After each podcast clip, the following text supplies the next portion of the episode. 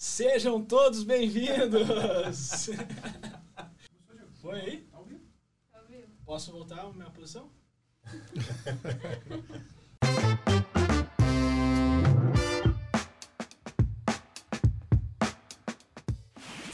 Fala pessoal, tudo certo? Mais uma vez aqui então, estamos no Beprocast, mais um dia de trabalho e hoje com realmente um convidado especial, especial para todos nós, para mim particularmente falando. Ah, logo ele vai se apresentar, a gente vai conversar bastante com ele. É, antes de começar, só quero é, deixar registrado para você o seguinte: todos os, os vídeos, quando a gente faz a, a, a gente arma todo esse, esse circo aqui, no final a gente faz a edição, existe todo um processo, vai pro, pro, pro YouTube, a gente deixa lá já organizado e depois aos poucos a gente vai liberando no Instagram e depois vai estar lá no YouTube liberado também o episódio completo, tá? Ao mesmo tempo vai para a plataforma de áudio da, da Apple, também do Spotify, e assim a gente vai organizando, porque muitos perguntam, pô, terminou agora, já tá lá. Não, não tá, a gente precisa de um tempo para organizar isso, então demora um pouquinho, né? Alguns demoram um pouco mais, um pouquinho menos, mas é isso aí, tá? Só para vocês saberem. Então hoje a gente está aqui conversando com, vai trocar uma ideia, eu e o Diego, a gente vai trocar uma ideia com o Thiago Minu, e o Minu que vai se apresentar, vai, vai falar com, conosco sobre isso, mas antes a gente começar, antes de a gente começar, e depois vocês vão aos poucos. Eu vou, eu vou falar uma frase que eu sempre gosto de falar, uma frase dele, que ele não sabe ainda. Ele não sabe. Mas eu quero que ele explique. Antes de ele explicar, ele vai se apresentar rapidamente, depois a gente vai trocar uma ideia. Eu vou começar, então, com a frase que é o seguinte: O faixa preta é o faixa branca que nunca desistiu. Né? Então, essa é uma frase que eu ouvi dele. Ele fala sempre e eu queria que ele explicasse e apresentasse rapidamente agora e depois explicar a nossa frase. Bom, em primeiro lugar, eu gostaria de agradecer a oportunidade de estar aqui conversando com vocês dar uma boa tarde a todos aqui que estão assistindo ao vivo agora. Eh, meu nome é Thiago Minu, eu sou lutador de MMA, sou militar de carreira do Exército Brasileiro há 20 anos. Já consegui lutar aí no mundo todo MMA, faixa preta de jiu-jitsu, faixa preta de karatê kyokushin e grau preto de muay thai. Né? Então, tenho uma, uma longa experiência dentro do, da, da- das artes marciais a, que eu treino desde os meus 14 anos. Aí eu tô com, fazendo 42 esse, esse ano, né? Então, são quase 30 anos de arte marcial. Eh, sobre a frase que tu falaste, eh, o faixa preta é o faixa branca que nunca, que, que nunca desistiu. É uma, uma frase que eu sempre falo e, na verdade, é uma frase que existe dentro do, do jiu-jitsu, dentro da arte marcial, que é uma... é- é- eu acredito que essa frase pode ser utilizada para qualquer qualquer situação, qualquer disciplina. Na- então é uma frase que transmite perseverança e nunca deixar de caminhar para frente, né? Então não importa se tu tem talento, se não tem talento, né? Eu, eu acredito sempre na, na insistência, na perseverança, na resiliência. Então tu continuar caminhando para frente, tem, tem obstáculos terão para tu, tu atingir a faixa preta. Essa faixa preta pode se entender um sucesso num negócio, pode se entender um doutorado, pode ser um concurso, né? Um concurso público, eu acho que se aplica em qualquer, em qualquer assunto, qualquer, qualquer matéria. Então, é, se tu nunca, se tu sempre eh, caminhar para frente, não desistir, tu vai chegar. É inevitável, é, a- é o, é o final inevitável da estrada. Final não, né? Eu diria que é, é um novo caminho, é um novo início, né? É um recomeço quando tu chega numa faixa preta ou quando tu, vamos supor, é, é, meu sonho é fazer doutorado, né? ou fazer um concurso público. Tu passou no concurso público, né? Que muita gente às vezes quer o concurso público, quer uma segurança, e a gente sabe que é muito difícil. Se não parar de estudar, é inevitável, esse caminho vai chegar. Aí chegando lá, vai ter que se reinventar novamente, vai ter que traçar novos objetivos na vida, né? Eu acho que é, que é assim que a vida tem graça, né? É assim que dá uma motivação pra gente viver. São quantos anos já na- nas artes marciais? Bom, comecei em 93, né? Então eh, vai 28, né? 28 anos, né? 28 anos de artes marciais. Então eu desde o primeiro dia já para mim, eu sempre quis treinar, né? Sempre quis treinar arte marcial desde que eu me conheço por por desde que eu aprendi a falar. Eu lembro de, de assistir os, os filmes na TV, né? Então, só que não tinha na minha cidade. quando surgiu numa cidade vizinha. Não eu- do Van Damme. Claro, pô, eterno do Van Damme. Van Damme- é ídolo, ídolo. Nunca meteu Dragão, no- dragão branco, pô. É, é, dragão aí, branco, é. todo mundo. Aí comecei no karatê e nunca mais parei, né? Então, e as coisas foram acontecendo na minha vida muito naturalmente, dentro da arte marcial.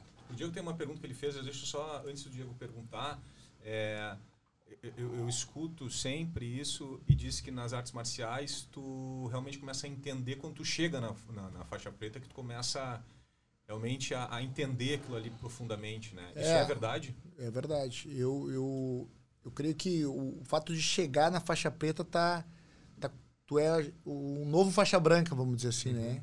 É um novo aprendizado e a, e a partir desse momento tu, tu passa a ser exemplo também, né? Então tu passa a ser exemplo para teus alunos, exemplo para outras pessoas que estão treinando, né, colegas de treino, né? Tu é um faixa preta, ah, tu pode não ser professor e ser faixa preta, né? Então, mas tu acaba sendo exemplo, né? Ah, o, chegar na faixa preta, tu vai ter que ah, aprender, aprender a ensinar, né? Que não é um- uma tarefa tão fácil, né? Tu bem sabe, né? Então, a faixa preta, como eu, como eu falei anteriormente, é um, é um, é um novo caminho, é o, é o início de tudo, né? Eu diria assim. Porque, eh, na minha concepção, o cara que, que começa a treinar uma arte marcial com o objetivo de chegar na faixa preta, eu acho que, que não é legal. Né? Eu acho que a arte marcial, a faixa preta é algo que tem que surgir naturalmente na nossa vida. A gente tem que fazer aquilo porque a gente gosta. A gente gosta de treinar, né? A gente gosta de estar lá tre- treinando. Daí, Então, inevitavelmente, tu vai chegar um dia que teu mestre vai dizer assim, ó, a partir de hoje tu é faixa preta, né? E às vezes a gente nem tá esperando isso, né? Porque pra pra pra gente que, que gosta de treinar é só mais um dia, né? Chegou na faixa preta e pá, agora eu sou exemplo, agora eu tenho que ajudar a ensinar, ajudar o mestre a ensinar os, os, os- os alunos, né? De uma forma diferente, né? Porque desde quando o cara tem outras faixas superiores, a gente já tem que ensinar, tem que ajudar, né? E Sim, sim. por- porque é o caminho, né? O caminho para chegar na faixa preta. Quando, quando a gente chega, lógico, é a felicidade, né? Mas eu, a, a minha É, é concepção. um novo recomeço, né? É, mas, um a minha, mas, mas na minha concepção, o cara. A pessoa que começa a treinar tem que treinar não- sem pensar na faixa. Porque tu treina como estilo de vida, né? A arte marcial, para mim, é estilo de vida, né? Eu acho que é, é- é abrir um negócio, o cara quer abrir um negócio porque aquilo dá dinheiro. É, eu acho que a relação é essa. Não, tu tem que ab- abrir aquele novo negócio, prazer de estar lá, Exatamente o que eu pe- trabalhando, querendo exatamente. evoluir, porque a grana vai vir, né? A grana vai vir. É inevitável. É, inevitável. Qualquer. Eu sempre falo, o meu filho, né, sempre me pergunta, "Ah, pai, o que, que, tu, que, que tu acha? Hoje tem muito esse negócio de grana, né? Tudo é, ah, tudo é ganha bem, fulano ganha bem. Eu acho que qualquer, qualquer profissão, o cara, o cara pode ter sucesso financeiro, né? Sucesso financeiro. O sucesso financeiro não quer dizer que o cara tem sucesso. Sucesso, para mim, é, o, é o, o cara se divertir todos os dias no trabalho. Se divertir é ser feliz, né? Fazer o que gosta, né? E eu acho que daí a, o sucesso financeiro vem naturalmente na tua vida, né? É al- algo que acontece. Se tu plantar, lógico, né? Sempre procurar se aperfeiçoar, isso é algo que, que acontece. É, sobre, sobre, sobre, tu falaste de negócios, né? O cara, ah, vou abrir um negócio que, que não tem nada a ver com ele, mas porque fulano ganha dinheiro naquilo. Ah, Eu acho que isso aí é um, é um erro, né? Pode até dar certo, né? É, não, Pode e, até vir e dar dá, certo, né? E, dá dá, e certo, dá a gente certo. sabe, né? Mas, Mas assim, será que essa pessoa vai ser uma pessoa realizada Exato. por completo, né? né? Porque ele tem o sucesso financeiro, né? Talvez. É, Eu gente- acredito que não, E a né? gente tem muito isso na nossa profissão, né? Porque ah, o professor, o profissional da educação física sofre muito isso de ele tem a paixão pela parada, né? Ele curte aquilo Uhum. ali, acha do caralho trabalhar com aquilo ali, ele, ele, ele gosta, mas ao mesmo tempo ele é jogado para baixo no momento, não, isso não vai dar grana, né? E é- Então, mas cara, É, e tem muitos profissionais de educação física que, que deixam se influenciar por essas pessoas que têm essa, essa crença limitante, né? Existe uma, uma crença cultural em toda a sociedade. Ah, não, vai fazer educação física. Ah, não, educação física não é dinheiro. Não é verdade? Mas só que com certeza dá, como qualquer outra profissão. Se for bem feita, se for bem realizada, se for planejada, né? E aí, além do que, o cara tá fazendo negócio sendo feliz, se divertindo, né? Ou quando eu falo se divertir, é o cara todos os dias não ser um, um peso para o cara um fardo, se, né? fardo é, se deslocar para o teu trabalho, para o seu trabalho. Eu, eu, eu acho que eu, eu tenho muito da de um profissional de educação física, apesar de eu não ter feito educação física, né? Foi uma faculdade que eu tinha vontade de fazer. Eu quando quando eu comecei com 14 anos, comecei na arte marcial, né? Pô, só pensava em arte em karatê, né? Era o que tinha na minha cidade. Aí depois Você eu vi um onde? eu sou de uma cidade chamada Independência, ela é 500 quilômetros de Porto Alegre, próximo a Santa Rosa, né? E a cidade que tinha era 3 de Maio, que é do lado, né? Então eu já comecei competindo no karatê, ganhando campeonato e tal, curtia muito. Aí depois que eu vi um vídeo do Royce Grace lutando, eu ah, fiquei chocado, né? Porque tu pensa, ah, o, o cara ganha que nem o Van Damme ganha no Dragão Branco, né? Com chute, tu não imagina que o cara vai ganhar. Tipo, do, tu pensa, ah, não, judô, judô, que na época era o judô, né? 96. Tinha já jiu-jitsu, mas lá não tinha chegado pra gente em 95. Aí, aí tu pensa, judô, bah, judô luta agarrado, não tem porrada, não é legal, né? Daí depois eu, pá, fiquei chocado aquilo ali, daí, daí comecei a treinar judô mesmo. Naquela época mesmo já comecei a treinar judô, porque eu sempre quis fazer a melhor arte marcial que era para um combate real, né, velho? Então, nem sei como é que eu cheguei desse, desse assunto aqui, né? Mas. Não, tá falando da história, tu começou. Ah, tá. Daí eu, daí eu, bah, o que, que eu vou. Que, que eu vou. Quando eu tinha 17 anos ali, 16, o cara começa a pensar no futuro, né? O que, que eu vou fazer da minha vida? Pô, vou fazer faculdade de quê? Tá acabando o segundo grau. Né? Minha mãe queria que eu fizesse direito na época, né? Uhum. Eu, bah, direito. Acabei me formando em direito depois, né? Mas. E eu, eu na época, eu pensei, bah, eu queria uma, uma educação física, que eu achava legal, assim.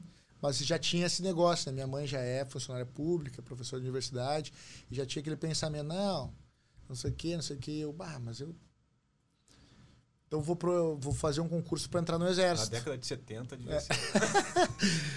vou fazer um concurso para entrar no exército, né? Vou fazer um concurso para entrar no exército, porque, pô, o exército é legal. O exército, o cara pode ser atleta, pode, né? A visão que a gente tem de fora, né? Quando a gente conhece tipo 0,01% do que é uma força armada, né? Então aí eu come, comecei a estudar forte, aí fui pro exército, virei combatente do exército de carreira, judoca do exército, né? E a, e a arte marcial sempre ju, caminhando junto, junto com, com o exército.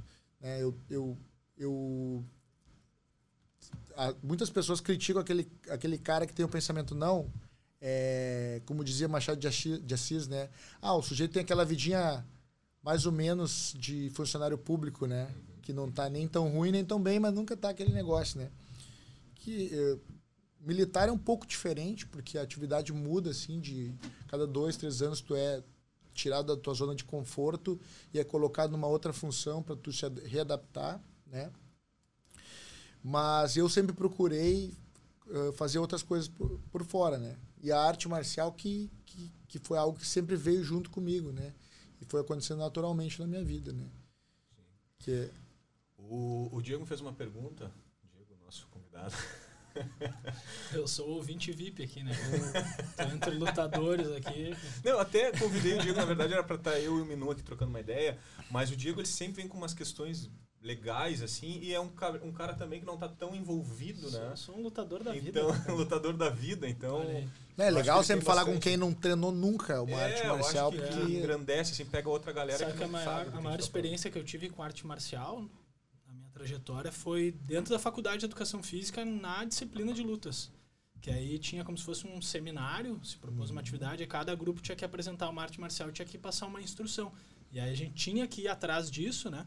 Né? Porque eu lembro até que eu falei com o Marcelão, o Marcelão me deu umas dicas de como é, conduzir aquela aula, onde procurar referências e tal. Uhum. E foi aquilo ali para mim. E, cara, já foi bem bacana aquela porta. Mas vou uhum. fazer um parênteses, já que, já que o Thiago me deu a licença poética aqui da, da viajada filosófica. Que você estava falando negócio, eu vinha pensando aqui, é, com algumas falas até do próprio Mário Sérgio Cortella, quando ele fala de negócio, de ócio.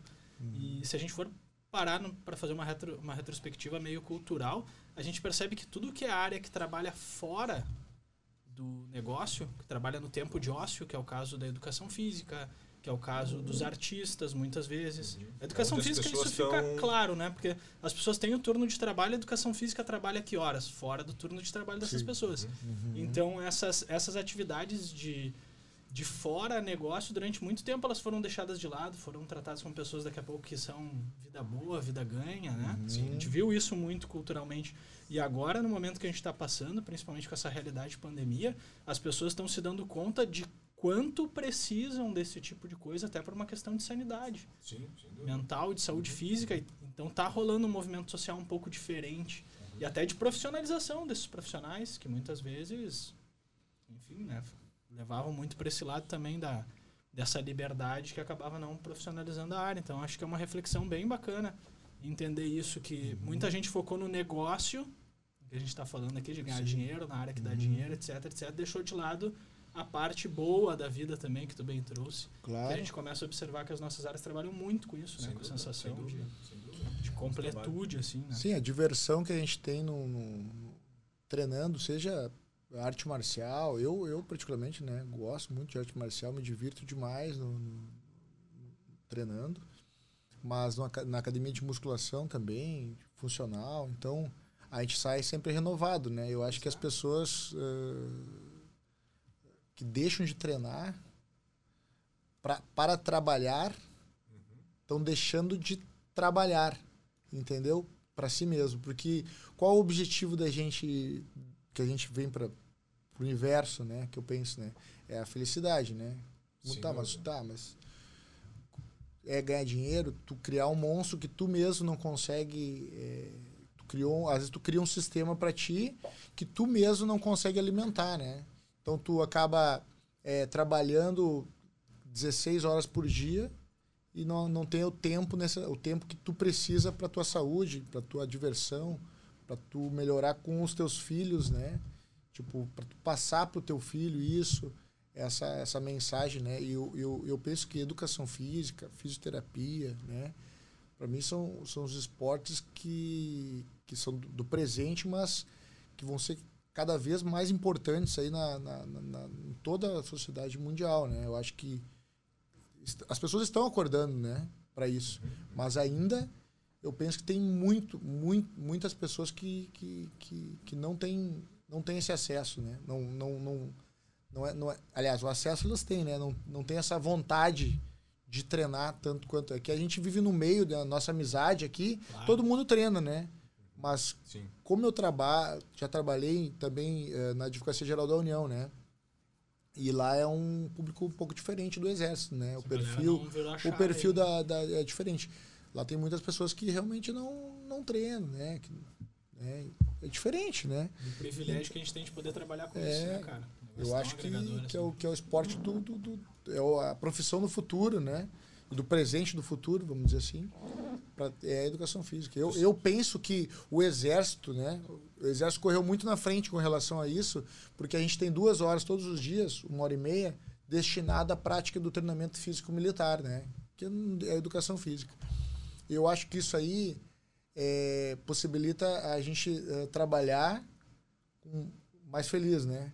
Eu acho que toda empresa deveria destinar pelo menos uma hora do seu horário de trabalho para uma atividade física, né? Para realmente a pessoa faça atividade física, porque eu acho que o rendimento na, da, no trabalho é outro, né? O dia que eu- quando a gente treina.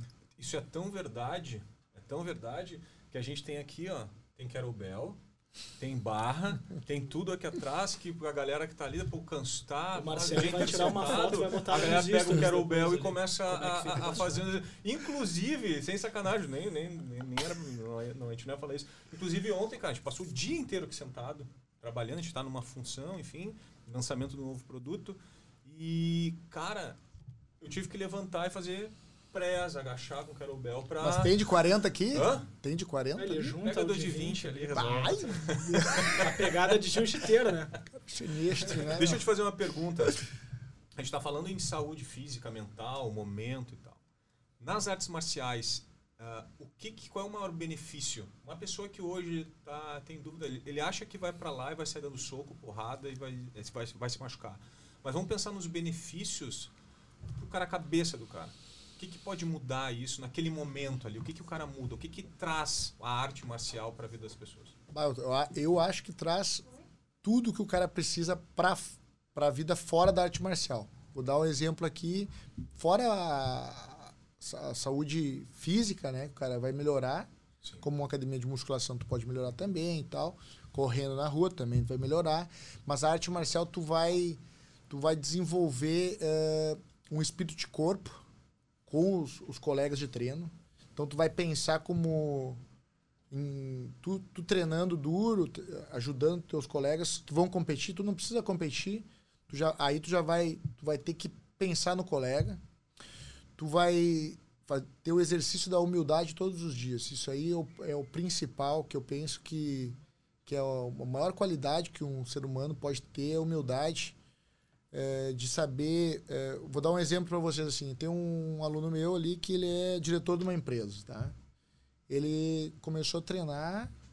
Na empresa dele tem uma situação que ele é elevadíssimo lá, ele é o diretor, né? Então a gente sabe que, que o, o poder dos mortais aqui, né, que a sociedade dá para as pessoas, né? Às vezes desenvolve o, o ego, né? Uhum. Então lá na, dentro do tatame, como ele é faixa branca, ele tem que ir lá para o final da fila. Aí às vezes tem uma criança, faixa cinza, está na frente dele. Ele tem que respeitar, ele tem que. E ele, e ele normalmente gosta muito disso. Porque é o momento que ele quer ser isso, ele não quer. Às vezes o cara passa o dia todo decidindo a vida dos outros ali. Então ele vai, procura uma arte marcial, vai treinar e, e se envolve naquilo ali. Uh, desenvolve essa, essa humildade dele que é importante. Desenvolve também. É, vai mexer com, a, com a, um lugar na, na cabeça dele que não está acostumado a, a movimentar, né? Então ele vai ter que pensar em outras, em outras coisas, né? Porque para tu treinar jiu-jitsu, para treinar muay thai, tu tem que, tu tem que vai ser, vai ter que desenvolver a inteligência para tu saber a hora certa de soltar os golpes. O jiu-jitsu é, é, um xadrez com o, teu, com o teu corpo, né? E eu diria que todas as artes marciais são, porque depende muito do que o teu adversário. Então tu vai ter que sempre pensar numa saída. Eu acho que isso para a saúde da mente é muito importante. Então, benefício físico, mental, né? Uh, espírito de corpo, uh, humildade e, e, perseverança, porque tu vai chegar às vezes ali na academia e tu, mesmo sendo um cara muito forte, muito mais forte, vai chegar um, um um outro atleta, um outro aluno ali que é mais novo que tu, mais bem mais jovem, mais fraco e, e, vai te finalizar. E tu vai ter que bater, vai ter que dar os três tapinhas, né? Então tem que te acostumar com essa ideia. Né? Isso, tu tem que tem que entender isso. É, e, e, é assim, e, né? daí tu, e daí tu tem que evoluir cada treino. Bah, hoje eu lembro, eu lembro quando eu comecei no, no, no jiu-jitsu, eu contava quantas vezes. Bah, fui finalizado hoje quatro vezes. Hoje eu fui finalizado duas vezes. A, eu, a, a, na verdade, a luta é sempre interna, né? Eu penso assim que nunca tu tem adversário. O adversário é, é tu mesmo. Tu tem que tentar sempre melhorar para chegar no, no, no, caminho do, da luz, vamos dizer assim, no caminho da faixa preta, né? Então tu tem que buscar evoluir. Né? E, o, e, e, e outra, outro, outro exemplo que acontece na arte marcial é, a pessoa dá desculpa, né? Eu sempre, eu sempre falo para os guris ali, não, não tem que dar desculpa, né? Por não treinar bem, né? O que a gente tem que fazer é estar tá na academia treinando, que vai de, na, naquela mesma parada que a gente estava falando ali de resiliência, do cara buscar o sucesso no, no business que o cara está fazendo, independente se daquele dia tu acordou mal, não, tem que, tem que fazer, tem que fazer. Não precisa fazer bem feito, tipo, tem que estar tá lá e tem que fazer o melhor que tu pode fazer né? Às vezes tu pode atingir melhor em outro dia, mas naquele dia era o que deveria ser feito, o que tinha que ser feito aquilo ali e aquilo que foi feito. É isso que eu penso, né? É a constância, né, cara? E a disciplina, né? Cara, é como treino, né? Se a gente for pensar é. em leis do treinamento, a parte mais técnica da parada é isso. É a consistência. Tem dia que o, o aluno vem para treinar na academia e o cara não tá bem. Sim. Hoje, quantas vezes, né? o cara não tá, o cara vai treinar e, ah, hoje eu tinha programado tal coisa, não tem condições. Mas o importante é tu lá fazer um trabalho de mobilidade, trabalho de alongamento. Seja o que for, é melhor que nada. Né? O importante é estar tá lá, né? Sim. É, tá lá. é, importante é estar tá lá. Passar por cima de lesão. Deixa eu te fazer uma pergunta assim, ó. Por que se chama o faixa preta de mestre? Bom, na verdade, as pessoas. Mestre é. No jiu-jitsu, na arte marcial, mestre já não, não é só o faixa preta que é mestre. Né? Ou, aliás, o faixa preta não é mestre, né? Mestre já. É, são, são diversos graus na faixa, eu não me engano se é a partir do oitavo grau, quinto Existe grau. Existe uma regra. Existe uma regra, né? Uma é, regra. Mas a galera chama realmente, Sim. às vezes nem faixa preta o cara chama de mestre. Uhum. Bom, é, eu, eu particularmente não gosto de ser chamado de mestre porque eu acho que isso remete à velhice, né? E eu não, não, não Sim, quero mestre, entregar. e eu não quero, eu não quero entregar, né, meu? Pô, mas, Seguro que dá. Mas eu acho que mestre é porque o cara tá uh, sempre tentando guiar, né? né? Ninguém é dono da verdade, mas sempre o cara tá, tá tentando guiar dentro do caminho da arte marcial, né? Do, do, o caminho que fala é o do, né? O judô, o, o karatê do, essa parte do é caminho, né? Isso aí vem da, dessas artes marciais japonesas, né? Que é o, é o, é o cara que está mostrando o caminho do correto, né? Que, na verdade, na concepção dele, né? Mas eu acho que é, que é por isso, uma forma de respeito, assim, né? Então, o cara pode ser faixa preta, tantos graus lá, e não ser um mestre. Claro. É, as pessoas escolhem chamar de mestre, né?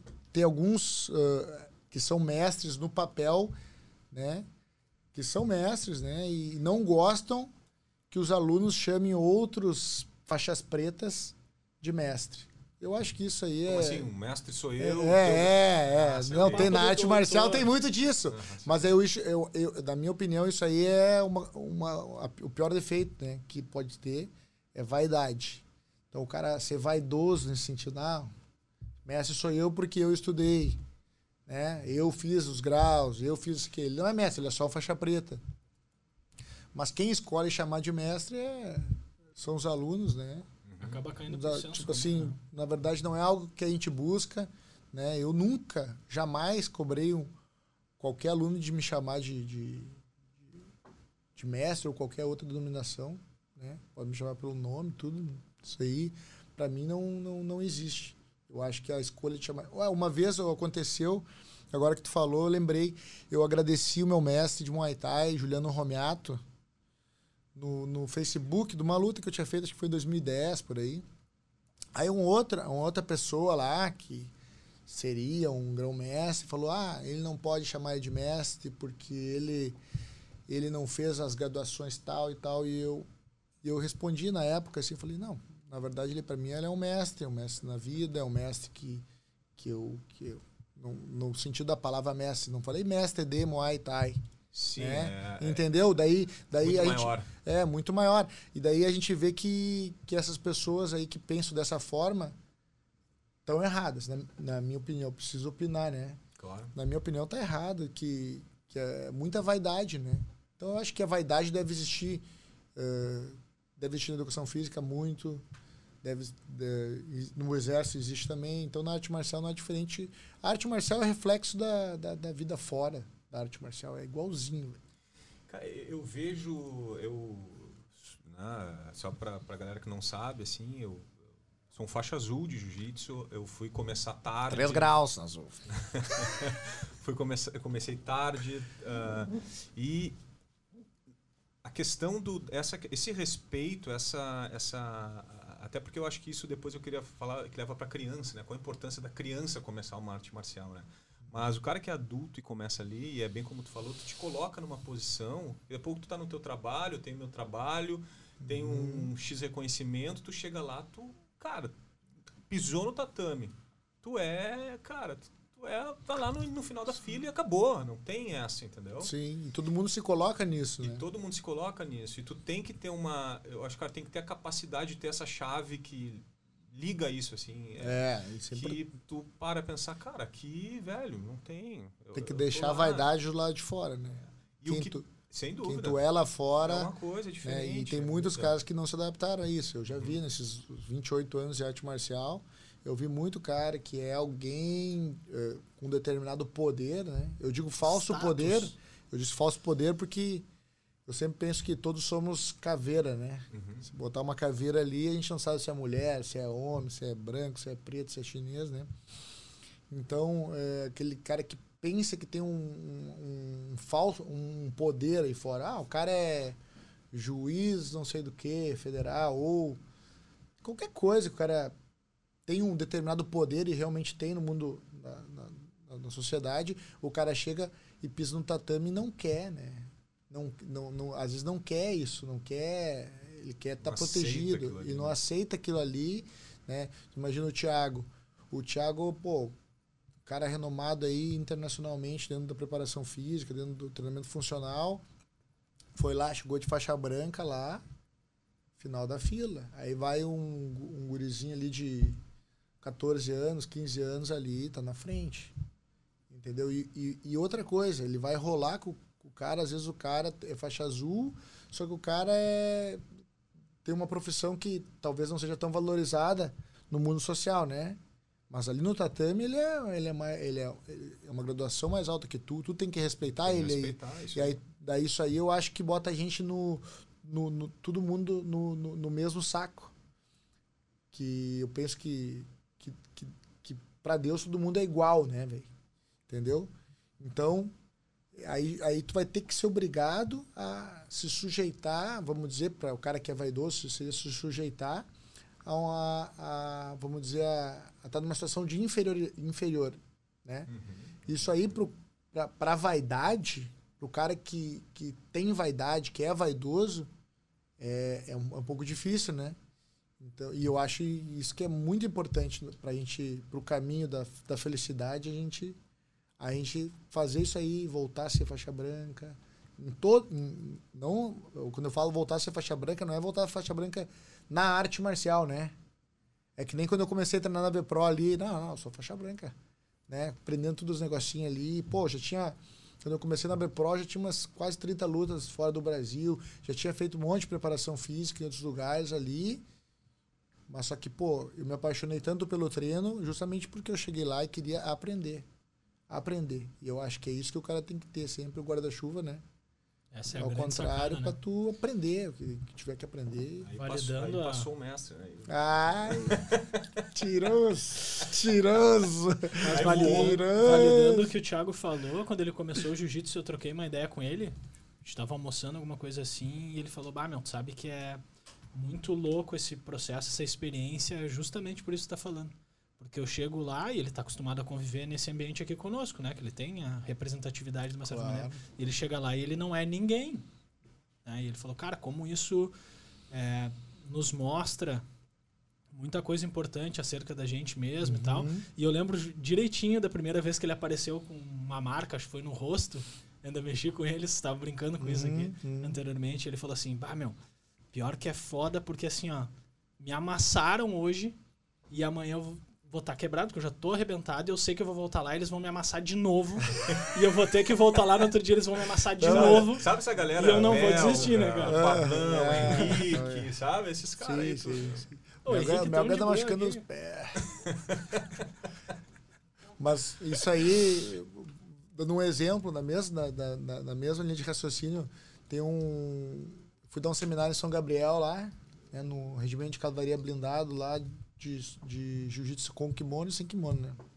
E lá tinha um coronel que fez o seminário, faixa azul, e agora tá servindo aqui no mesmo prédio que eu ali.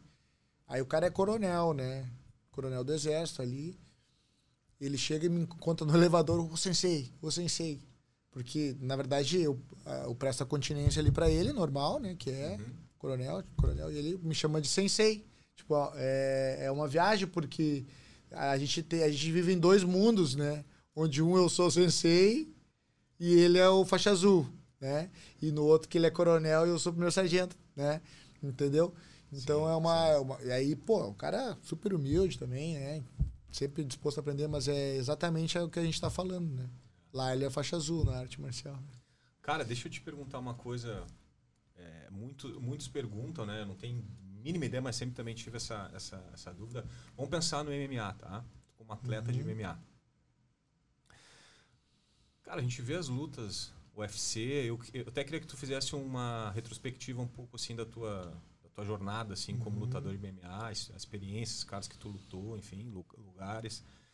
Cara, como é, como, qual é o sentimento, e se existe sentimento aonde tu, no momento que tu tá ali dentro, tomando porrada, sangrando, sangueira, tudo. Que, o cara sente? O cara sente alguma coisa ou vem, vai sentir depois? Não, é, o cara não sente nada, né? Mas vai sentir depois, assim, tipo, acabou a luta, três minutos já vai começar a sentir quando baixar a adrenalina, né? Então, é, meu histórico na arte marcial, no, no, no, MMA, aconteceu muito natural, né? Eu, como eu, como eu falei pra vocês, eu comecei no Karatê, depois eu vi as fitas do Royce Gracie e falei, pá, que irado isso aí. É essa luta assim eu queria fazer, né? Daí comecei a fazer judô, que era o que tinha na minha cidade, lá numa outra ainda cidade. Aí depois comecei a treinar jiu-jitsu, muay thai, né? Já era preto de karatê, mas tipo sempre uh, estudando fora ou fazendo faculdade também, né? Sempre foi como um hobby. Aí quando eu comecei a treinar jiu-jitsu, foi em 2002. Comecei aqui com mestre boxer.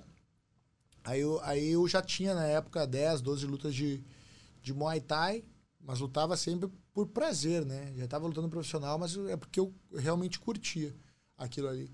Aí o mestre boxer estava treinando o Hélio, o Deep, para treinar o Vale Tudo, mas eu nem falava que eu treinava luta em pé. Daí uma vez ele viu eu comentando com o assunto. Daí o mestre boxer que puxou uma manopla e falou, pá. E ele que na real foi o primeiro responsável ali para para me incentivar, né, a ser lutador. Ah, vamos lutar, tu tem que lutar, tem que lutar. Naquele ano mesmo, 2003, foi quando eu estreiei já no MMA profissional, daí tipo, o responsável por aquilo ali, por acreditar em mim, foi o mestre boxer. E e daí fui a primeira luta já foi uma luta que já foi transmitida no Sport TV, né? Então, naquela época não, é, não tinha muita gente que, que se aventurava no, no MMA, né? Então era mais a galera que já era casca numa luta, assim. Eu, quando eu comecei no MMA, eu tinha já 14, 15 lutas de Muay Thai, mas era faixa branca de, de jiu-jitsu, jiu né? tinha lutado bastante jiu-jitsu, mas de branca. Aí depois foi surgindo naturalmente, né? Fui lutando, lutei com o José Aldo, lutei com o Rafael dos Anjos, já lutei em Israel. Essas lutas aí são famosas. É, né? lutei Tem com, uma baita história é, com essa luta com, do Israel. É, foi uma luta bem equilibrada. Lutei com. Lutei na Austrália, lutei nos Estados Unidos umas 5, 6 vezes. Na Finlândia, Israel, Rússia. Então, mas sempre eu lutei com profissionais, mesmo não sendo um profissional, né? Eu, eu me aventurei, vamos dizer assim, né? Sim. Porque eu treinei o que dava para treinar, né? Porque eu sempre trabalhei no exército e tal. O exército foi descobrir, assim, eu consegui o caminho para conseguir algum benefício no exército para treinar arte marcial foi em 2011, 12, já estava lutando fora há um tempo. E uh, sempre eu tinha que me reinventar, né? Tipo, ah, qual horário que eu posso treinar hoje? Então eu treinava sempre quando podia, treinava. Quando eu lutei com o José Aldo foi em 2006. Na época eu tinha sido transferido para a base, uma unidade eu dava instrução para soldado, fazia faculdade e ainda fui lutar com o Zé Aldo lá. Saímos na porrada lá três rounds. Foi uma luta bastante equilibrada. Muitos até hoje dizem que eu venci, né? Mas, Essa luta tem, não tem no YouTube, né? Tem YouTube. Tem no YouTube. Mas até 2011, 12, eu lembro que o Aldo nas entrevistas falava que era a luta mais dura que ele, que ele teve na época, né? Mas uh, tu, tu perguntou sobre o que o cara sente, né? O cara quer lutar pra caramba, né? O cara tem vontade. Eu até hoje, pô, vou fazer 42, eu tenho vontade de lutar. É difícil eu, eu conseguir lutar, porque, pô, é uma idade já avançada, né? E também é difícil receber autorização da minha mulher, né? Que é a Cláudia. não quer que eu lute. não, é quer, não, quer, não quer que eu lute ah, mais. Não quer que eu lute. Ó, é te amo, te amo, te amo. Ah, então tem que passar pelo é, crivo. É, tem que passar pelo crivo, porque. Ah, a gente realmente. Só quem vive do teu lado que vai saber o quanto tu, tu abdica para fazer uma luta. Né? Eu, eu, cortar 13, eu já cortei 13 quilos em 30 horas, né? Então, Senhor, é, é inimaginável. É, 13 quilos em 30 horas para bater o peso, lutar outro dia, sair com a cara destruída e três rounds. Vai, tá feliz, né? Mas só que para as pessoas que não são, uh, não são no meio, ficam um pouco chocadas, né? Uhum com essa violência que a gente faz com, com, o corpo da gente, né? Mas sempre dá vontade, sempre tem aquela, aquele leão dentro que, que, que quer lutar, né? E daí marcou a luta, vamos, vou dar, né?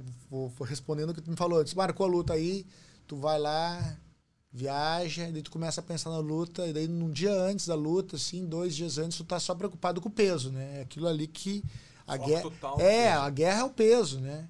Bateu o peso. Bateu o peso, tu te alimentou, te reidratou, aí tu começa a pensar mais na luta. Aí tu pensa bah, meu.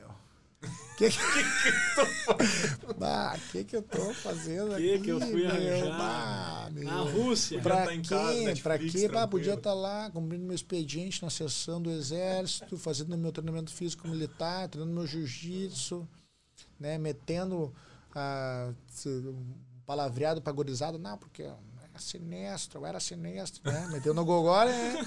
Pra quê? Tá aqui me arriscando, né, velho?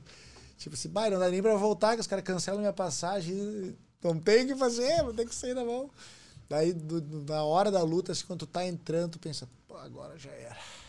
Não tem o que fazer, né, cara? Fechou a porta ali, aí tu. Aí tu vai ter Tem que. Aí tu luta, né? também, Não, né? é legal, é legal a adrenalina. Chegou lá, né, cara? Mas assim, ó, a... o sentimento mais legal que tem é pá, quando dá o, o braço levantado, velho. Quando tu ganha, assim, ó, no momento que tu finaliza, assim, ó, bah, tem poucas sensações, assim, que, que, que, que dá de tão legal, assim, de tão legal. Tu subir na grade, assim, tu vibrar junto com a galera, sabe? Porra, é uma sensação sinistra. É uma sensação, assim, que se, se tu disputar um campeonato de jiu-jitsu, tu já, tu já vencer, tu já vai ver que é legal. Não, não, não, não, deixa deixa eu melhorar aí. No treino, tu faz uma coisinha e o cara bate, tu já te Ah, sente. é. não, mas é, É, né, não, é cara? verdade, Porque é o é momento verdade. ali da, no treino, o cara iniciante, tu já sente uma, um, um prazer assim, pô, que legal, sabe? Imagina uma Eu, eu lembro minha primeira luta fora do Brasil, que foi em, em Fairfax, na Virgínia, lá em 2008, né? Então, eu tava... Marquei... Um, um empresário me procurou para lutar, eu ia lutar com o Aaron Riley, era um adversário que tinha, na época, 30 e poucas lutas, já tinha lutado Pride, já tinha lutado UFC. Eu tinha, acho que 10, 11 lutas, assim. Mas eu não tava nem aí, né? Tipo, pá, tava felizão, felizão, pá, vou poder lutar nos Estados Unidos, tudo pago, né? Bolsa, passagem, mais bolsa, pra, né? mais pra lutar. Fui sozinho, né? Não tinha ninguém. Fui lá, peguei, não falava nada de inglês, só no Survive. aí, aí cheguei lá, pô, fizemos um lutão, né? Daí eu lembro quando, quando eu tava assim, ó, debaixo do, do, do, do holofote ali pra me chamar, né? Eu, eu pensei assim, naquela hora que eu tava pra entrar, assim, eu pensei, porra. Não, e, e detalhe, naquela época eu não fazia dieta, fazia dieta moda Miguelão, não, tinha, não conhecia nada, assim, sabe? Não sabia nada, assim, porque a gente não tinha muito conhecimento aqui, né? O conhecimento estava centralizado nos Estados Unidos e, e no Rio ali, né? Então aqui a gente não tinha nada. Então eu, eu, eu olhei assim, pensei assim, eu lembro que eu entrei com a bandeira do Inter, né? Eu sou colorado. Naquela eu levei a bandeira colorado. E daí pensei assim, porra, eu sou foda pra caralho. Na hora eu pensei, assim, porra, eu sou foda, velho. Porra, de independência, cidade de 5 mil habitantes. Vou Caralho, chegar aqui nos Estados, nos Estados Unidos e sair na mão, num, porque naquela época não tinha tantos eventos assim que nem hoje é tudo, né? Hoje, tem- naquela época o UFC era a cada dois, três meses, tinha um UFC, né?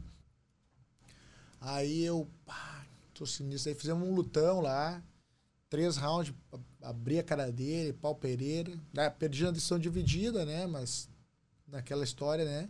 Sempre, mas recebi um convite de participar do The Ultimate Fighter, mas lá nos Estados Unidos, aí como eu não falava nada de inglês, eu não tive que, não consegui ir, Era né? E, me- aquele- e, e- e mesmo o programa, o aquele- programa aquele isso, que- isso. E, e, e mesmo se, se era difícil para mim por causa do exército, né? Eu teria que Toda uma logística. aí. é, teria que, teria que pensar, né, alguma coisa. Mas, assim, aquele sentimento ali foi, pá, foi muito legal na época, assim, que eu pensei, porra, velho. Quem. Pouco tempo. E isso, pô, nunca deixei de fazer nada que eu, que eu tinha que fazer, né? Que eu, eu, meu pai sempre me falou, minha mãe sempre me falaram assim, ó. Ó, o cara pode ganhar dinheiro, o cara pode ser milionário, mas tem que fazer uma faculdade. Tem que ter uma faculdade. Abre a mente da gente, né? Eu, eu acho que uma faculdade, qual seja o curso que for, né? Abre a mente, tu vai conversar com gente diferente, entendeu?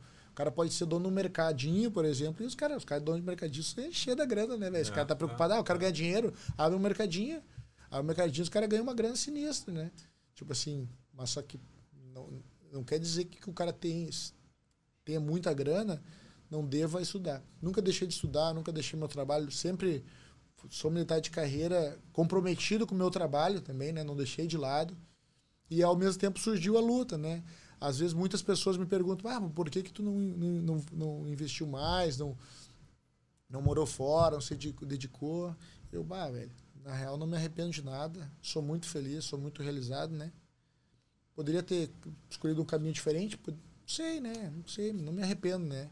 Eu acho que o sentimento que a gente tem que ter sempre, né? Se o cara, seja o cara profissional da educação física, seja o cara militar, lutador, é, qualquer profissão, uh, qualquer profissão, o cara tem que ter sempre orgulho do que o cara é.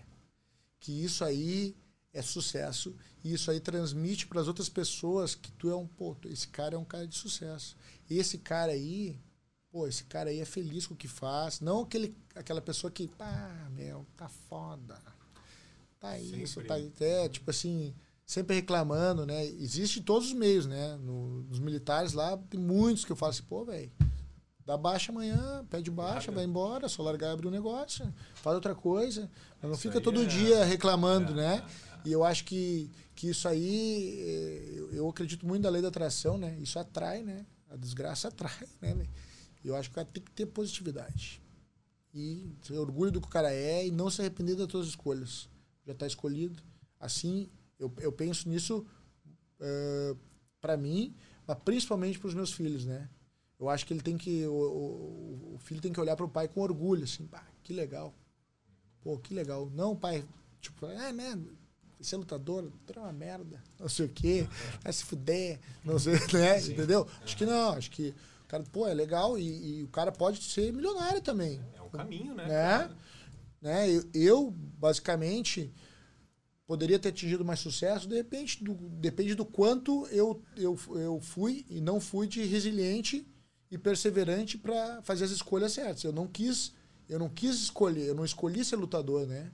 No momento que da encruzilhada ali, bom, tu atingiu um nível superior ali, largar tudo, vai para os Estados Unidos morar lá e viver da arte marcial. Se eu realmente fosse um cara assim, bah, tu teve esse, esse momento da teve, decisão? Teve, já tive em 2008, esse mesmo ano aí, 2009, o pessoal me convidou para morar nos Estados Unidos, lá na Flórida, Daí montaram uma, ia montar uma academia numa cidade lá.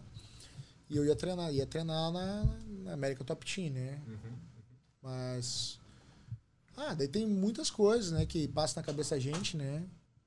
Mas eu não me arrependo de nenhuma escolha, né? Às vezes, muitas pessoas falam, ah, podia teatro. Não, cara, tô feliz pra caramba aqui. Tô feliz com a minha vida aqui, entende? Eu, eh, dá dá para dizer assim, ó, porque no, o nosso tema, claro, é contar a tua história, entender um pouco mais, mas também é o marco zero, né? Que é um momento onde teve um, algum tipo, um baque, alguma coisa aconteceu que fez o cara tomar uma decisão. Seja uma, decis, uma decisão de ficar onde está e fortalecer aquilo, ou tomar uma uhum. decisão de dar um novo passo, correr é, um novo risco. Né? Esse aí foi um, um dos marcos. É um, foi um dos marcos aí que, que na, na época me balançou bastante para eu largar e, e viver lá, onde eu posso chegar, né? Ou escolher para para dar uh, mais uh, prioridade à minha carreira dentro do, do, do, exército e à minha família também, né? Minha, minha, Sim. Minha, que estava tudo aqui. E tem um outro momento que daí, mesmo assim, eu, eu continuei minha carreira na arte marcial, na luta, no MMA, e encaixei diversas vitórias.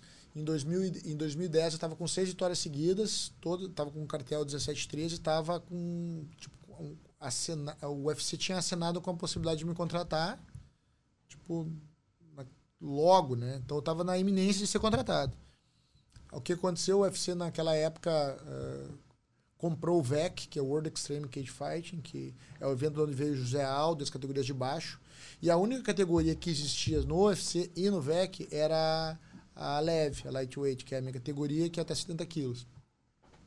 Aí, naquele, na, na, naquela época, o UFC pum, fechou as portas e não contratou ninguém mais durante um ano e pouco.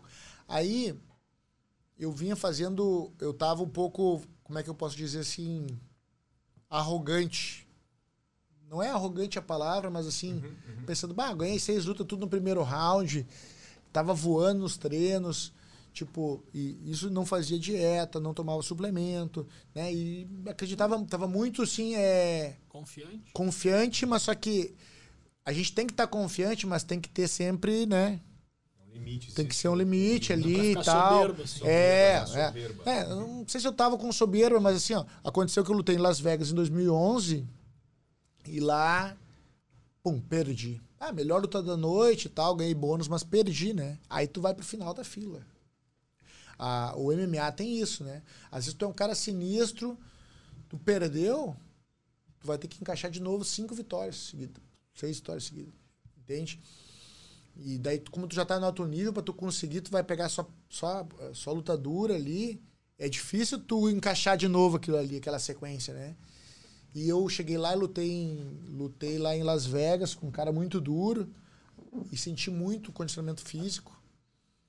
Lá era deserto, né? O clima bastante seco, né?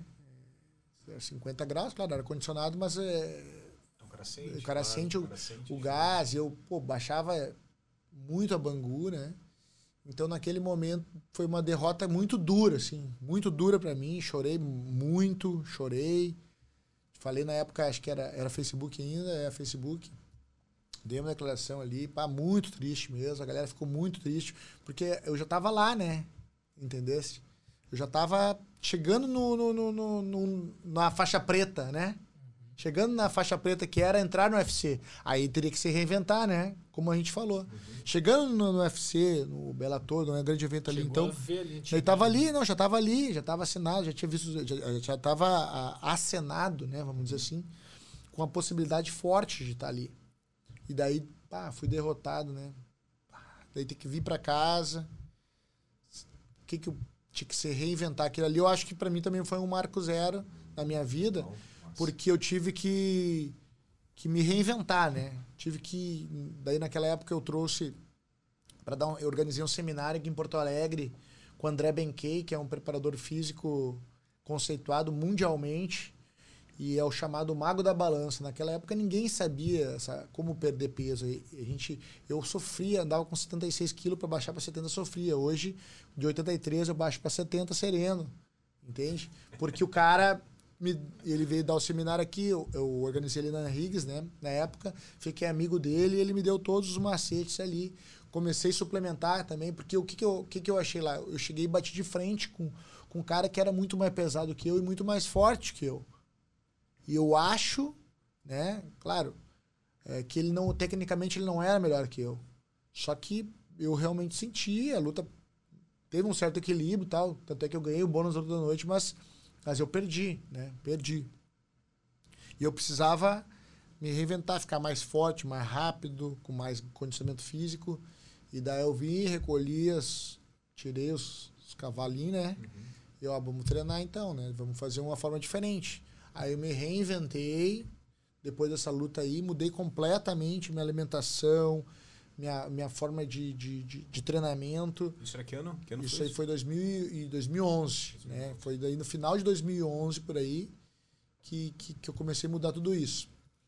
Aí 2012, já, janeiro, eu comecei a suplementar e daí comecei a encaixar de novo. Comecei o- novamente o mesmo caminho, né? Mas treinando bastante o máximo dentro daquilo que eu poderia, poderia treinar, né? Dentro das minhas possibilidades realmente eu consegui encaixar cinco vitórias. Aí lutei, eh, eu lutei em Los Angeles, depois lutei eh, lutei no X, no XFC, um evento um evento que foi ao vivo aqui no Brasil na, na, na Rede TV, né? Foi o primeiro evento, ao vivo na TV aberta. Eu fiz a luta principal contra um americano e consegui nocautear no primeiro round. E a partir daquele momento ali, pum, aí eu, eu fui pro Bellator, né? Poderia ter ido pro UFC também, né? Tinha uma negociação, a gente achou que era melhor não esperar e ir pro Bellator. Mas enfim, aquele momento, depois dessa derrota que eu tive em Vegas lá, foi um momento que eu... De, de resiliência. Eu podia até ter desistido, ah, ficou- ficar na carreira do, do exército, mas era um negócio que, que me faz eu me sentir vivo, né? Entende?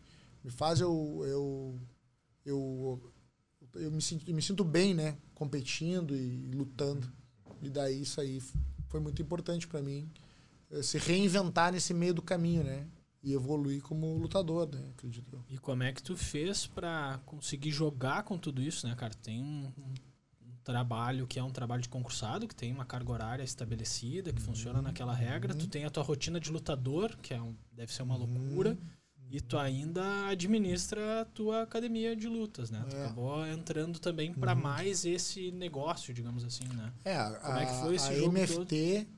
surgiu uh, no início como um lugar para treinar, né? A gente, a gente, em 2009, a gente fundou, eu e o Baino, a MFT, para uma galera que tava na mesma vibe de treinar, né? E aos poucos foi, a galera foi procurando, foi crescendo, né? Então, uh, eu aproveito para eu gosto mesmo eu gosto mais de treinar do que dar aula né? Tipo, que me dá mais prazer assim. E eu, eu acho que que até para a gente ensinar o jiu-jitsu ensinar a arte marcial para uma outra pessoa se a gente a gente treinar junto com o aluno eu acho que é que é mais legal né? Então eu, eu usava eu costumava uh, matar dois coelhos com uma cajadada só né? Uhum. então eu treinava e na MFT e, e treinava na MFT e, e além e treinava os alunos também, né? E eu pensava assim, ah, quanto mais aluno tiver duro, mais duros os alunos tiver, vai ser melhor para mim, né? Porque daí eles vão endurecer o treino, que é o caso do Bunny, que já lutou fora do Brasil, o Hoffman, que já lutou fora do Brasil, o Zander, que foi campeão mundial de Muay Thai, a própria Simone, campeão mundial de Muay Thai. Então eu acho que a gente endurecendo a galera ali, né? Lógico, sempre fiz meu treinamento com de 2000, depois quando lá no Boxer de manhã a gente treinava, né? No, o horário do treinamento físico militar foi muito importante na minha carreira, porque esse tempo que eu tinha dentro do exército, e como eu era um, sempre fui um militar padrão, né? Tipo assim, sempre tive uma determinada confiança do, dos, dos, meus comandantes. Eu sempre, eu sempre falava assim, pô, posso fazer meu treinamento físico militar fora daqui, eu treinava ou preparação física na BPRO, ou ou, ou fazia meu treinamento, uh, treinamento de luta mesmo no boxer ou na MFT. Então isso foi muito importante para mim, né? Esse, essa confiança depositada pelos meus comandantes em mim, né? Claro, eu tenho que, eu sou testado cada três meses no exército, então a minha obrigação é sempre ser o, o TAF excelente e daí tava tudo certo. Sim. Cara, tu sabe que é, falando de, de, de, de derrota e, no, e nesse mundo né, de, de empreender, cara, as derrotas elas vêm, né? É, é, é, de falar em derrota parece que acabou, né? O cara tá derrotado, acabou tudo, né? Eu fico pensando o seguinte, é, o cara tá lá dentro, daqui a pouco, lutando. Tu deve ter sido amassado umas duas vezes só na carreira toda. Não, muitas vezes, tá louco. Daqui a pouco o cara Espancado tá já. sendo espancado lá dentro, que a primeira, a, primeira pergunta é se quando tu entra lá é matar ou morrer, se é esse o sentimento, tá? se existe esse sentimento, é a primeira questão. E segundo, tu tá lá numa situação onde o cara tu tá, o cara tá aí pancada e pancada e pancada e pancada e tu sente que sangrou, abriu. Existe dor? Dois, tu perdeu. O cara tá mal, Cara, como faz para no outro dia ou quantos dias leva para voltar a treinar e quando que o cara coloca a cabeça no lugar e dizer tenho que voltar? Segue e as pessoas que estão à tua volta, família, esposa uhum. e tal, qual é a importância disso? É fundamental. A importância da família é fundamental, que é a tua base, né? Quem, quem sabe quem é quem tu é de verdade é a tua família, né? Então quando tu tá, quando tu faz uma luta lá, lógico que tu espera ganhar, né? O cara nem entrava para competir, espera sempre ganhar aquela luta, quer ganhar muito. Aí perdeu, né? Perdeu. Bom, vem a decepção, a tristeza, né?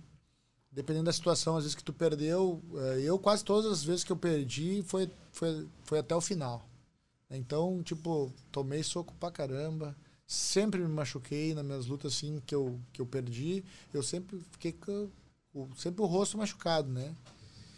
E daí tu sempre eu demoro assim, tipo, um tempo para voltar a treinar por causa das lesões, né? O cara tá um pouco quebrado Esse tempo ali. que uma semana, dois dias, três ah, dias, é, uma, umas duas semanas, uhum. talvez, até uma semana com certeza, né? Uhum. Porque tu já tá, tu tá um pouco de saco cheio do treino, né? Porque tu não Sim. aguenta mais treinar, fazer dieta, então tu quer passar uma semana só comendo. Só, só comendo. O sonho do cara só sai dali comendo. comendo. Tá. Só comendo. limite. Bah, eu lembro uma vez que eu lutei. Eu lutei na, na, na Finlândia. Pô, fui chamado duas semanas antes para lutar na Finlândia pelo cinturão no evento lá da, da, da Europa. O Hotel Parafa foi junto comigo. aí, Foi eu, Ah. Inclusive, ele eu- falou aqui que a parada aquela foi salto alto. tá? Ah, pode ser. Eu, Parafa e o mestre, né? A gente foi pra Finlândia, assim. E eu, bah, pra bater o peso, muito, muito foda, né? Porque muito pouco tempo pra treinar e tal. Aí bati o. Eu só pensava, e, ah, vou bater o peso, vou lutar e no- depois vou comer. Só que, pô, luta três rounds, né? Pancadaria. Dei três, dois knockdown no cara, o cara bateu em mim também. E eu, pá. E eu tomei soco, baixei uma hora a guarda, assim, mandei bater, tomei dois socos, dei de volta. Quer dizer, foi uma guerra, né? Uma baita luta, assim. Daí depois a gente foi pro McDonald's, né? E eu, pá, aquele Mac, né? Pá, vontade de comer, né? E, cara, quando eu peguei assim, não conseguia abrir a boca. Por causa do maxilar aqui, velho. Eu, porra, que Só nojo, milkshake pra ti. E aqui, ó, a batata frita aqui era, bah, comia uma de cada vez e era assim, ó, muito foda. Eu, pá, tá muito, muito puto por isso, né? Eu queria muito comer e não conseguia. pá, que merda. Aí depois, claro, aí. E tu falou da família, né? A família é a base de tudo, né? Quem mais sente é a família, porque a família sabe o que que tu abriu mão pra estar ali lutando, competindo, né? né? Então, a família sente, por isso que talvez seja um dos motivos que, que a família sempre tem tem a minha mãe, a minha esposa sempre pensam, ah, será que é o caso? Acho que não. É porque realmente É uma as pessoas. decisão em conjunto. É, porque, pra- porque são as pessoas que mais sofrem, né? Claro. Junto claro. contigo, porque, bah, eu, eu cansei de acordar, tipo, 5 da manhã, 5 e meia pra treinar, depois de ter feito um treino sinistro outro dia, sentar na cama e. Falar, pá, que merda, que levantar hoje. Tem que passar tudo de novo. E eu, é recém, é recém a quarta-feira. Uma época eu fazia, pô, 18 treinos na semana, né? Contando todos os treinos, assim. Então eu chegava quarta-feira já tava, já tava quase entregue, né? Mas eu penso que é obrigação, tinha que fazer, né? Tinha que fazer pra. Foco Tá total. É. cara tem que E tá- o apoio faz toda a É, diferença. eu, nesse eu, eu, né? na verdade, acredito que tudo na vida, né, velho, é, é foco, né? É foco de tu chegar dizer, bah, meu objetivo é estudar tantas horas por dia. Tipo assim. É que nem a do faixa preta, o faixa branca que nunca desistiu, né? Uhum. Aí eu, em 2019, eu comecei a fazer um, um curso de inglês lá com três, três camaradas do exército e uma professora lá de Cambridge, né? Que é da é, aula presencial aqui em Porto Alegre. Aí, daquele inglês, é inglês do segundo grau, né? Tipo, nada. E daí eu tinha que fazer. É, eu tinha que fazer o. No exército é muito valorizado é, tu ser habilitado numa língua estrangeira, né? Então, eu precisava o certificado B1 ou B2 de Cambridge, do certificado internacional, né? Que é o B2 é o intermediário alto e o B1 intermediário, o intermediário, né? E daí eu cheguei lá e daí eu falei, não, não, eu vou passar. Mas tipo assim, fazendo, não com soberba, eu vou passar. Vou fazer a prova agora, e se não passar, já outro dia já começo a estudar para outra. E, e assim não tem. E não, não tem, porque isso aí é que nem na arte marcial, professor. O faixa, o faixa, o faixa preta, é, o faixa branca que nunca, se eu nunca desistir, vou chegar na faixa preta, eu vou chegar lá. Não tem, é inevitável. E, e no, no caso, cheguei, né? Cheguei bem nesse objetivo e outros objetivos depois que, que, que eu eu sou um cara que precisa ter um objetivo na vida, né? Ah, que tem que chegar em algum lugar, tenho que estar fazendo alguma coisa para isso tá tudo numa planilha Excel, só tu saber. Ah, não, é, é, cara, eu sou eu sou chato desse negócio. Eu assim, pô, agora tô, daí ano passado eu fiz um concurso dentro do exército, né? Consegui a aprovação e, e habilitei no intermediário espanhol, né? Daí esse ano o método é, ó, o objetivo é fazer na Universidade de Perugia, italiano, né? Aí eu, eu cronometro, ó, quer ver aqui, ó, aqui, ó, aqui eu marco, ó. Hoje, ó, hoje já foi uma hora e 31 minutos. Aí eu boto numa planilha lá, ó, todos os dias, os resultados dos testes também. Porque daí eu mesmo me cobro, entende? Quando eu, quando eu não anoto, quando, quando eu anoto assim, eu tipo, ah, qual é o meu objetivo de produção semanal? Ah, meu objetivo é, é são 14 horas semanais, contando as aulas, as aulas online, né? Eu tenho que bater essa meta. Entende? Eu tenho Considera que isso uma missão, assim, é... eu me dei uma missão, minha missão Sim, é, é, essa. minha missão é essa. Eu É, tenho que porque ba- aí vem o seguinte, né? Eu Que tenho não me que- pergunte como. apenas dei minha missão. é, isso é, isso é uma. É, um, é, um, é uma frase que existe dentro do exército, né? Que às vezes no exército a gente, na escola de formação e na- nas academias militares, sempre tem eh, o pensamento assim, ó. A gente é treinado para quando o, o teu superior hierárquico ou a pessoa que for te pagar uma missão, pagar uma missão é, é dar uma, uma tarefa para te fazer, tu não sabe nada daquilo, né? Né? Tipo assim, ó, o cara tá me falando um negócio, ah, tem que fazer isso, isso, isso, que aí eu, pá, não sei nada, né? Mas tu não pode falar que não sabe. Daí não me pergunte-me como, né? Eu não sei, mas eu vou descobrir. Vou fazer essa Entende? É porque a gente tem que correr atrás da solução, né? Né? E daí eu acho que é legal essa, essa frase aí do, do, do- que é usado do exército, né? Não pergunte como, ah, como tu vai fazer isso. Não. Isso é, é apenas o que, que tem que fazer. Né? Ah, tem que passar na, na prova tal, tal, tal época. Beleza. Vou objetivar. Eu, eu faço assim, né? No caso, ano passado, nesse concurso que eu fiz, eu peguei, ah, todas as apostilhas, livro código, eu somei todas as páginas, né? Daí o concurso, o concurso era em setembro. Aí eu comecei a estudar em fevereiro. Aí eu separei uma matéria, era sete matérias, uma matéria cada dia. Quantas páginas tu tem que passar de todas as matérias até um mês antes do curso tu ter passado toda a matéria. Daí eu fiz uma produtividade semanal naquilo ali, né? Entendeu? A periodização de Da- tudo. daí eu fiz assim, ah, eu tenho que, eu tenho Eu que bater, tem que, ali, ó. eu tenho que bater, né? Tem que bater. Aí, ah, um dia não bateu, pá, vai ter que recuperar, é, vai ter que recuperar, tentar, né? Na real, isso aí acho que é um Cara, pouco de é neura, né? de treinamento, Isso aí é, um, isso é uma questão de neura, né? O, o Henrique falou, bah, mas isso é muito neura. Mas É funciona. verdade, isso aí. Bah, é, Funciona, que nem o peso, né? Eu nem bato mais peso, não preciso bater mais peso, que acho que não vou lutar mais.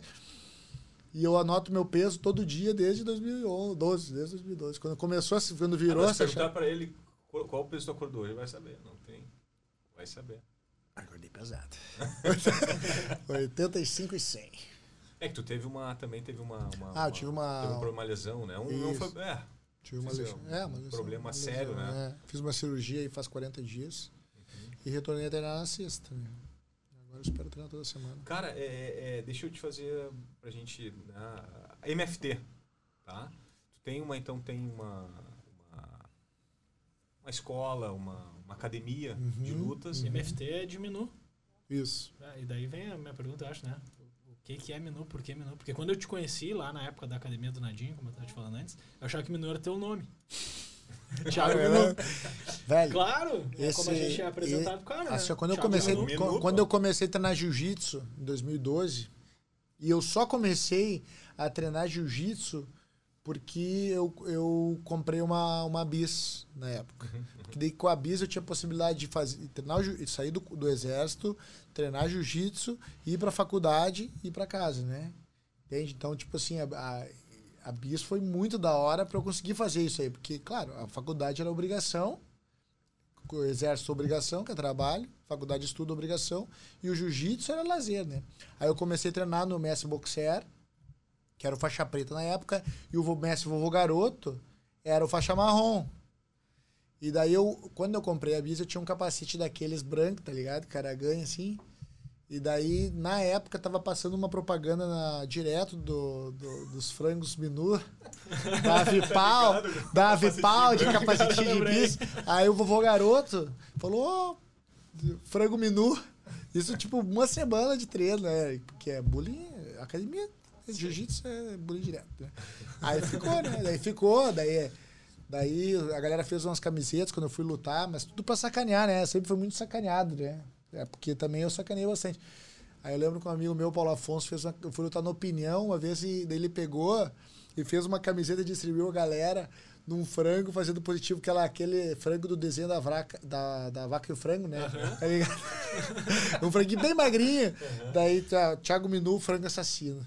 Daí, daí distribuiu essa, essa camiseta e depois, claro, hoje tem a, o galo ali, ou os dois galos da, da Minu ali que, que, Que daí é mais brabo, né? Não é a ideia original, né? Tomou os produtinhos, o, o, o, o galinho ficou O maior. Ficou, pá, tá Ficou louco. maior, né? Então, a, a- a MFT, a tua escola, então, ah, diz aí um pouquinho como é que funciona e a galera que tá ali no treino, na pegada, quem são os nomes, assim? daqui Bom, a pouquinho. MFT é uma academia de, de arte marcial que tem boxe, jiu-jitsu, muay thai e MMA. A nossa batida que a gente gosta, ah, a gente tem bastante lutadores de, de MMA profissional ali. Tem o Alexandre Hoffman, que é um cara que já lutou pelo cinturão do Jungle Fight, já lutou na Argentina, já lutou no, no terceiro maior evento do mundo, que é o ACA, que é o evento russo. E tem o Alex, que é faixa preta, ah, que é campeão mundial de Muay Thai, Simone, campeão mundial de Muay Thai. O Bando, que já lutou nos Estados Unidos também, acho que três vezes, se não me engano. Tem outros atletas surgindo ali, o Guilherme Cross, que é um, um atleta que lutou, tá com 6-0, tem, por enquanto, só luta amadora, mas já ganhou um cinturão amador nos Estados Unidos. Né? Está indo, acho que próximo mês está indo fazer uma temporada de três meses nos Estados Unidos só para só para aperfeiçoar o treinamento e buscar uma nova, mais oportunidades, né? Porque Estados Unidos continua sendo o Ah, principal não. centro. total do mundo por enquanto ainda, né? O cara ser top, Não, tem pá. que... Ah, eu acredito que que aqui no Brasil tu, bate num, num limite, sabe? Tu bate num limite até para sobreviver. Daí, daí o cara pensa assim, pô, o, o, o Hoffman, né, velho? O cara é casca grossa, luta todos os campeonatos, aí primeiro do ranking do estado no sem sinistro. O cara trabalha de segurança, às vezes 24 horas, aí outro dia treina, sai na porrada, lutou no terceiro maior evento do mundo lá. O cara chegou, mas talvez se fosse para os Estados Unidos, talvez poderia melhorar muito. Toda a galera que, que, que lutava aqui no Brasil, que foi para os Estados Unidos viver da arte marcial, né? Porque a gente sabe que lá a gente consegue eh, trabalhar menos e ganhar mais, né? Possibilidade Esse que é o grande lance, né? Aqui no Brasil, num determinado momento, o cara viver da arte marcial. Dá para viver da arte marcial? Dá. Dá para viver. Mas só que não é quando tu tá iniciando, né?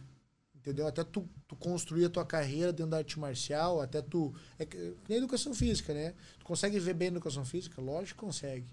Mas tu consegue quando tu tá no primeiro semestre, no segundo semestre, aí é difícil, né? Então tu vai ter que ter uma base, um trabalho. Só que na, na luta, quando tu tá no primeiro, segundo semestre, quando tu tem um cartel pequeno na, no MMA, né? Falando assim, tu não pode ter derrota. Uma derrota significa muito na tua carreira. Isso que é, que é muito difícil, né?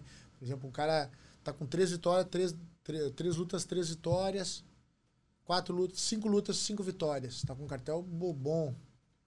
Perdeu uma, vai ter que encaixar mais três, quatro vitórias. Só que daí ele não é mais o cara aquele que tinha três lutas para encaixar cinco vitórias. Ele é o cara que já tem ci- seis lutas, cinco vitórias e uma derrota. Os caras não vão dar curioso pra lutar. Te- Entende? Sim. Então Sim. o treinamento tem que ficar cada vez mais duro. Então, por isso que muitos, ah, muitos caras, lutadores, acabam escolhendo luta, né? Tipo, muitos falaram pra mim, ah, pô, tu não tinha ter lutado com o José Aldo naquela época, eu tava com 8-0 quando lutei com o Aldo. Ah, não devia ter lutado, porque daí, se tu não lutasse, vocês iam se encontrar inevitavelmente no UFC. Se tu lutasse com outros caras, de repente, né? Vocês lutaram fora, você poderia estar, entendeu? Então um acaba anulando o outro.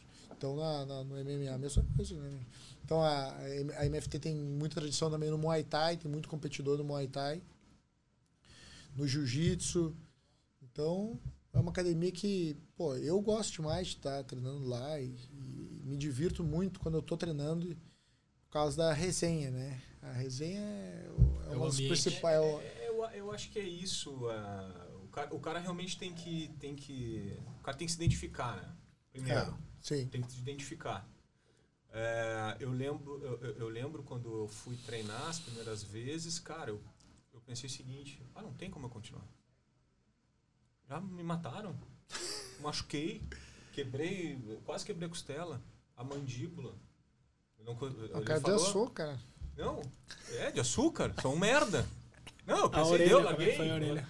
Não, não, não, nem, conta. Não conta, não, não. Ele precisa de mais tempo, né? Cara, só que é o seguinte, ao mesmo tempo eu pensei, ó, cara, se eu desistir desse daqui agora, velho, eu vou pro resto da vida pensar que eu desisti disso, é uma coisa que eu quero fazer.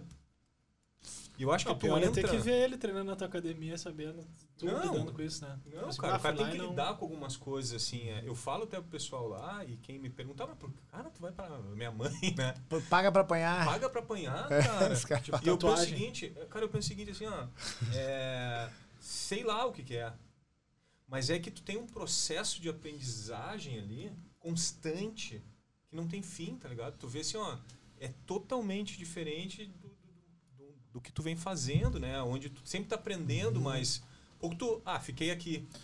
É, e o- ali é, uma- é- é constante. E esse daí é o que move, eu acho que isso move. É, eu acho que né? o que move o cara é o desafio, né? É, o desafio essa- de tu evoluir, assim. É. Por exemplo, eu sempre fiz preparação física, né? Sempre fiz preparação física desde que eu 2003, 2004. Mas isso aqui é um negócio que eu não curto fazer, não curtia fazer, né? Quando eu comecei a treinar na B-Pro, é um negócio que eu curti mais. Porque não é só pra esgaçar o cara, entendeu? Tu tem que buscar uma técnica. Aí, tipo, ah, não tem que buscar, não é, ah, vou, vou chegar, vou fazer ali rosca direta, né? Vou fazer uh, musculação, vou correr e tal. Não, tu tem que buscar. E, e eu acho que isso que é o legal, né? É tu buscar uma técnica, ah, a melhor técnica, no, no caso no, no jiu-jitsu, no muay thai, tu buscar o, a melhor técnica a ser empregada naquele momento. Aí quando o cara acha a técnica, o, a- acha o antídoto, tu tem que achar o antídoto do antídoto, entendeu? O cara, tu, tu- ah, larga um chamariz pro cara ir lá pra tu fazer outra coisa, entendeu? Essa é a grande Aí- diferença do cara que É, é graduado. né? Claro, e o cara com o tempo, o cara começa, ah, vou dar um braço aqui pra ele acreditar que vai pro meu braço É o pra... xadrez, né, cara? Claro, claro. Total. É. Eu acho que isso aí que move, que deixa o cara mentalmente mais vivo e dá vontade de realmente estar lá. Eu né? acho que eu falei isso, alguém deve ter pensado, tá, então eu vou fazer o que lá? eu vou me quebrar então? E aí já pensando, ligando essa, essa pergunta, é quais são os projetos, os próximos projetos aí, o que, que tem pela frente? Bom, a gente está tá começando um novo trabalho na Elos, ali na, na, na Juca Batista, né? Porto Alegre. Isso, Porto Alegre, Zona Sul. É um novo trabalho de jiu-jitsu, ali vai ter ah, boxe, muay thai, taekwondo, né? Eh, vai ter capoeira também, então é um centro de, de artes marciais, é um grande complexo lá e, e um- e um- uma parte lá da arte marcial vai ser que a gente que vai estar comandando. E esse é um projeto dentro da, da, da- da nossa escola de luta, nossa forma de ensinar. E tem outros projetos que é buscar luta pro, pro pessoal, né? O, primeiro aí é o Cross aí que vai vai competir que que vai ir pro, pro México primeiro, né? Porque agora tem que fazer quarentena no México, depois vai para os Estados Unidos lá, passar dois, três meses, né? E seguir os treinamentos da academia. É, A gente é difícil tu chegar a apontar um projeto já, né? Por exemplo, esse da ela já era pra gente estar né, já tá já ter iniciado é, essa, essa nova forma aí, mas a gente não conseguiu por causa da pandemia, né? Então a gente nunca sabe o dia de amanhã, o que, que vai acontecer. Eu espero que, que agora com a vacina, que essa segunda onda logo passe e tudo fique que volte a, ao novo normal, né? Que eu acho que normal, normal nunca vai É, vai mudar muita coisa. vai mudar né? muita coisa. Muda, né? E é isso aí. E a gente a gente tá no a gente eh, representa agora também uma escola do Senkimono dos Estados Unidos, que é o Team Alpha, que é do Raya Faber. Então a gente já tem uma competição agora em abril, onde que a gente vai mandar um representante nosso, que vai ser o, o Alexander Hoffman, que vai lutar submission no é o Submission Circus, acho que é em abril. E depois em maio tem uma etapa na Califórnia, né? Então, é, esses são os projetos, né? E espero que todo mundo lute. Eu, para mim, o meu projeto de, de, de vida sempre é estar treinando todo dia, isso que me mantém vivo, né? Um desafio a cada dia, lutando, competindo, ah, lutando e competindo comigo mesmo, né? Sim. né? Nos, nos treinamentos. Massa. Isso E aí. já fica o convite pra galera conhecer lá também, né? É, que é de. Porto Alegre. É, convidar todos aí, Zona Sul de Porto Alegre, quiser conhecer MFT Lutas, é, Rua Gávea, número 365. Ah, lá a academia destinada a, a quem gosta de arte marcial mesmo, tá? Bem legal. A gente tem praticante desde criança até ah, pessoas de idade. Mulheres, todo mundo pode treinar, tem lugar para todo mundo. Às vezes as pessoas têm a, a, o medo, o receio, né? Paura de Paura. paura de, de, de, de ah, não, ali é lutador. Não, não. É, na verdade, o que movimenta nossa academia não são os lutadores, né? Porque a lutador é uma minoria que compete, que, que sai na porrada. A maioria da galera é pra saúde mesmo. Pra desopilar a mente, treinar um Muay Thai pra atividade. Não quer fazer uma, uma, uma musculação, treina um Muay Thai ali. Né? Eu acho que, que a arte marcial tem isso também, ela não é tão monótona que nem a musculação convencional, porque tu vai aprender uma arte, uma, uma, uma cultura né, daquela arte marcial e tu vai te graduar, tu vai, tu vai te dar um, vamos dizer assim, um, um certificado, vamos dizer assim, tu dá há oito anos. Ah, faixa preta de jiu-jitsu, faixa preta de jiu-jitsu hoje em dia, ele, ele pode ir para outro país, pode dar aula, né? Então, é, é uma profissão, né? É uma profissão ser uh, uh, professor de jiu-jitsu é, um, é, também um O Gabriel Baino Baino, que é o, o teu sócio uhum. lá na academia, ele é professor de educação física. Né? Sim, o Baino foi meu colega, né? E foi Sim. colega do... Sim. É, o Baino é, pro, é, professor de educação física, é faixa preta de, de, de, de jiu-jitsu, é grau preto de muay thai. É um cara que competiu, tem uma vasta experiência aí dentro da, da arte marcial e muito conhecimento também. E é meu, meu irmão, né, pra vida também. É dos caras mais sensacionais que eu conheci, assim, na MFT e nesse meio, cara. O é cara que me recebeu, todos me receberam, né? Mas o cara que me recebeu desde o início, assim. Ah, o Bano é um cara legal cara, demais, um cara diferenciado. O cara que ensina. O cara, ele é professor, é, é, é, o, é o, legítimo professor. É. Então, o cara que vai lá na MFT, fala com o Bani, que o Bani é o cara. O Bani é o cara. Cara, eu, eu, eu, pô, tem mais alguma coisa de alguma pergunta? Tem ah, vários. Eu posso falar aqui horas, se quiser. eu tenho né? vários. Mim, eu sei que o homem também tem, tem horário também. É... Minu, Mestre Menu. Os mestres. Eu, cara, eu fico feliz pra caramba. A gente tem todo esse, esse, esse eu tenho, a gente teria várias horas para conversar sobre várias questões. Eu fico feliz ter, ter, por ter, ter vindo aqui, uh, ter aceito nossa nosso bate-papo pediram para fazer as perguntas aquelas que não podem perguntar. Os teus parceiros aqui. É, é galera... Tem umas perguntas, dá para fazer aquela pergunta, aquela, sabe? Aquela, então uma segurada pra, naquela. Pra mim pode perguntar o que quiser, né, velho? Eu, eu sou um cara que fala a verdade. Às vezes a galera não acredita, mas é verdade. É verdade, é verdade. Eu juro. Eu não, Igual minha filha, de dedinho? De dedinho. Dedinho, dedinho, dedinho, dedinho, dedinho. Não, pra mim é um prazer muito grande estar aqui conversando com, com vocês, pô, meus amigos, e além de tudo, pô, os caras são referência aí no, no Brasil, na, na, na, no que fazem.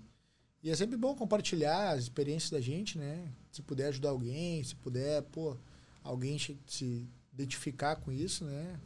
Não esquecendo de mandar um beijo pro meu filho, Arthur, pra minha filha Antônia, minha esposa Cláudia, que estão assistindo sempre, né? Tem que ter aquele beijo, né? E é isso aí, muito obrigado aí pela. Valeu, te agradece. Diegão, valeu mais uma vez. Feito, gurizada. Pessoal, valeu, obrigado por quem esteve com a gente aqui. E logo já vai estar no ar já uma, uma, todo esse podcast e os cortes também para a gente começar a botar para todo mundo. Certo? Valeu. Valeu, valeu. Obrigado. Valeu, valeu, obrigado. valeu, valeu. valeu. valeu.